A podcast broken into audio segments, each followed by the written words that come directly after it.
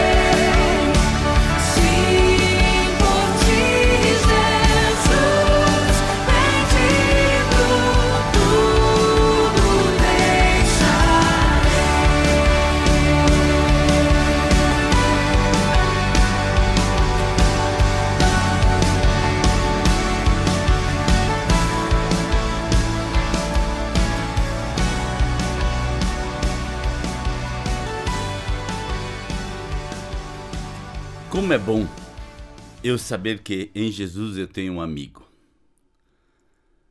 E na nossa vida nós temos que ter muito cuidado quando nós falamos em amigos. Amigos são pessoas com quem eu posso conversar sempre e diante de quem eu posso chegar em qualquer momento da minha vida. Davi havia experimentado isto e ele começa uma história muito interessante no capítulo 20, 5 de 1 Samuel, onde nós temos a história de Abigail, certo homem de Maom, que tinha seus bens na cidade de Carmelo, era muito rico, possuía mil cabras e três mil ovelhas, as quais estavam sendo tosquiadas em Carmelo. Seu nome era Nabal, e o nome da sua mulher era Abigail, mulher inteligente e bonita, mas seu marido, descendente de Caleb, era rude e mal. E hoje quero falar sobre a beleza desta mulher. Quem era Abigail? A beleza dela não era só uma beleza externa. Quando diz aqui que ela era bonita, nós queremos olhar muito mais a sua beleza interna. Ela estava no lugar que deveria estar, ao lado do seu marido. E o nome dela significa Meu Pai é Alegria. E na sua aparência ela era formosa, bonita, querida, e seu caráter era humilde e sensato. E desta forma, esta mulher começa uma vida diferente. A partir deste momento começam a acontecer coisas que nem ela provavelmente esperava. E quando daí ela o, o Davi pede para que Nabal dê para eles comida, Nabal não dá nada para ele e para os seus soldados. Então, aos servos de Davi, ele diz: Quem é Davi? Quem é esse filho de Jessé? Hoje em dia, muitos servos estão fugindo de seus senhores. Por que deveria eu pagar meu, pegar meu pão e minha água e a carne de gado que abati para meus tosqueadores e dá aos homens que vêm do seu lado? Então os mensageiros Davi voltaram e contaram isso para Davi e ordenou: ponham suas espadas e cinturas. Mas antes dele chegar lá, Abigail pegou duzentos pães, duas vasilhas de couro cheias de vinho, cinco ovelhas preparadas, cinco medidas de grãos torrados, cem bolos de uva passas, duzentos bolos de uvas figos prensadas, e os carregou em jumentos, e disse a seus servos: vocês vão na frente, eu os seguirei. Ela, porém, nada disse a Nabal, seu marido. Enquanto ela ia montando num jumento encoberta pela montanha, Davi e seus soldados estavam descendo na direção. E aí eles se encontram. Quando Abigail viu Davi, disse, desceu depressa o jumento, prostrou-se perante o rosto em terra e disse, ela caiu aos seus pés e disse, meu senhor, a culpa é toda minha. Por favor, permita que a tua serva te fale, ouve o que ela tem a dizer. Meu senhor, não des atenção àquele homem mau Nabal. Ele é insensato conforme o significado do seu nome, e a insensatez o acompanha. Contudo, eu e a tua serva não vi os rapazes que meu senhor enviou. Não tinha visto, senão isso não tinha acontecido. Eu teria cuidado de forma diferente. E aí no verso 28 diz: Esquece, eu te suplico a ofensa de sua serva, pois o Senhor certamente fará um reino duradouro para ti, e travas os combates seu Senhor, e em toda a tua vida nenhuma culpa se acha em ti. Ela reconheceu que Deus estava com Davi. Ela sabia que Deus estava com ele. No verso 30 diz: Quando o Senhor tiver feito a meu Senhor todo o bem que prometeu e tiver nomeado líder sobre Israel, meu Senhor não terá no coração o peso de ter derramado sangue desnecessário. E quando o Senhor tiver abençoado a ti, lembra-te da tua serva. Ela vê nele o príncipe que vai reinar sobre Israel. Ela enxerga nela um homem abençoado, porque era uma mulher que tinha uma visão de Deus. É interessante porque normalmente naquela época a mulher não podia falar com o homem, mas Abigail simplesmente se humilha e busca socorro para seu marido para que ele, Davi não vá matá-lo.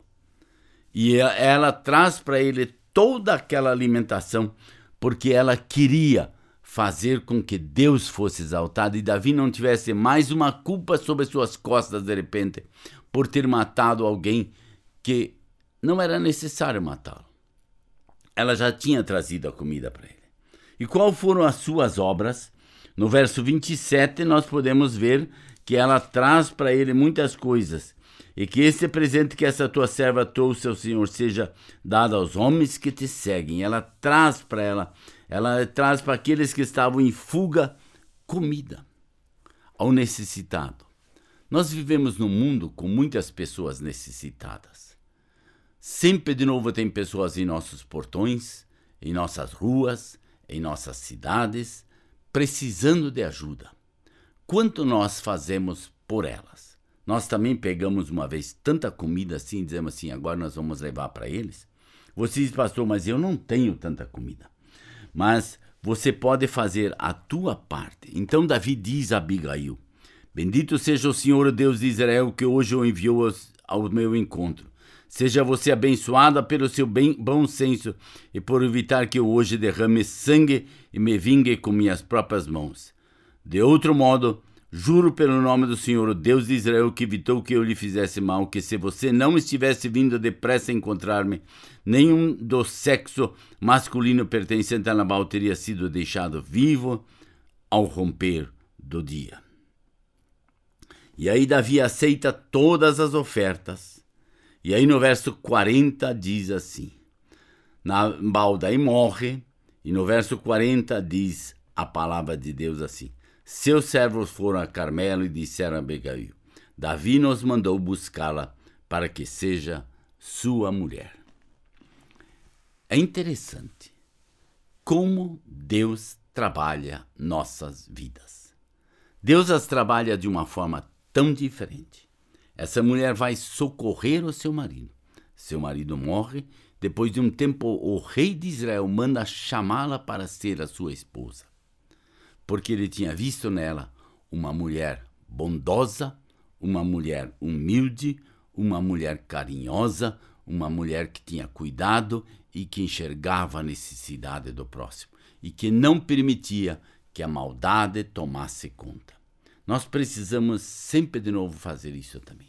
Ah, você diz, mas eu não sou capaz. Existe um rio, existe uma fonte, existe em algum lugar que você pode clamar a Jesus e ele vai te abençoar, ele vai cuidar, ele vai te dirigir, ele vai te orientar, ele vai te abençoar para que você possa viver uma vida digna diante de Deus. Nós podemos ser transformados. Por isso, Romanos 12 diz: Deixai-vos transformar pela renovação da vossa mente.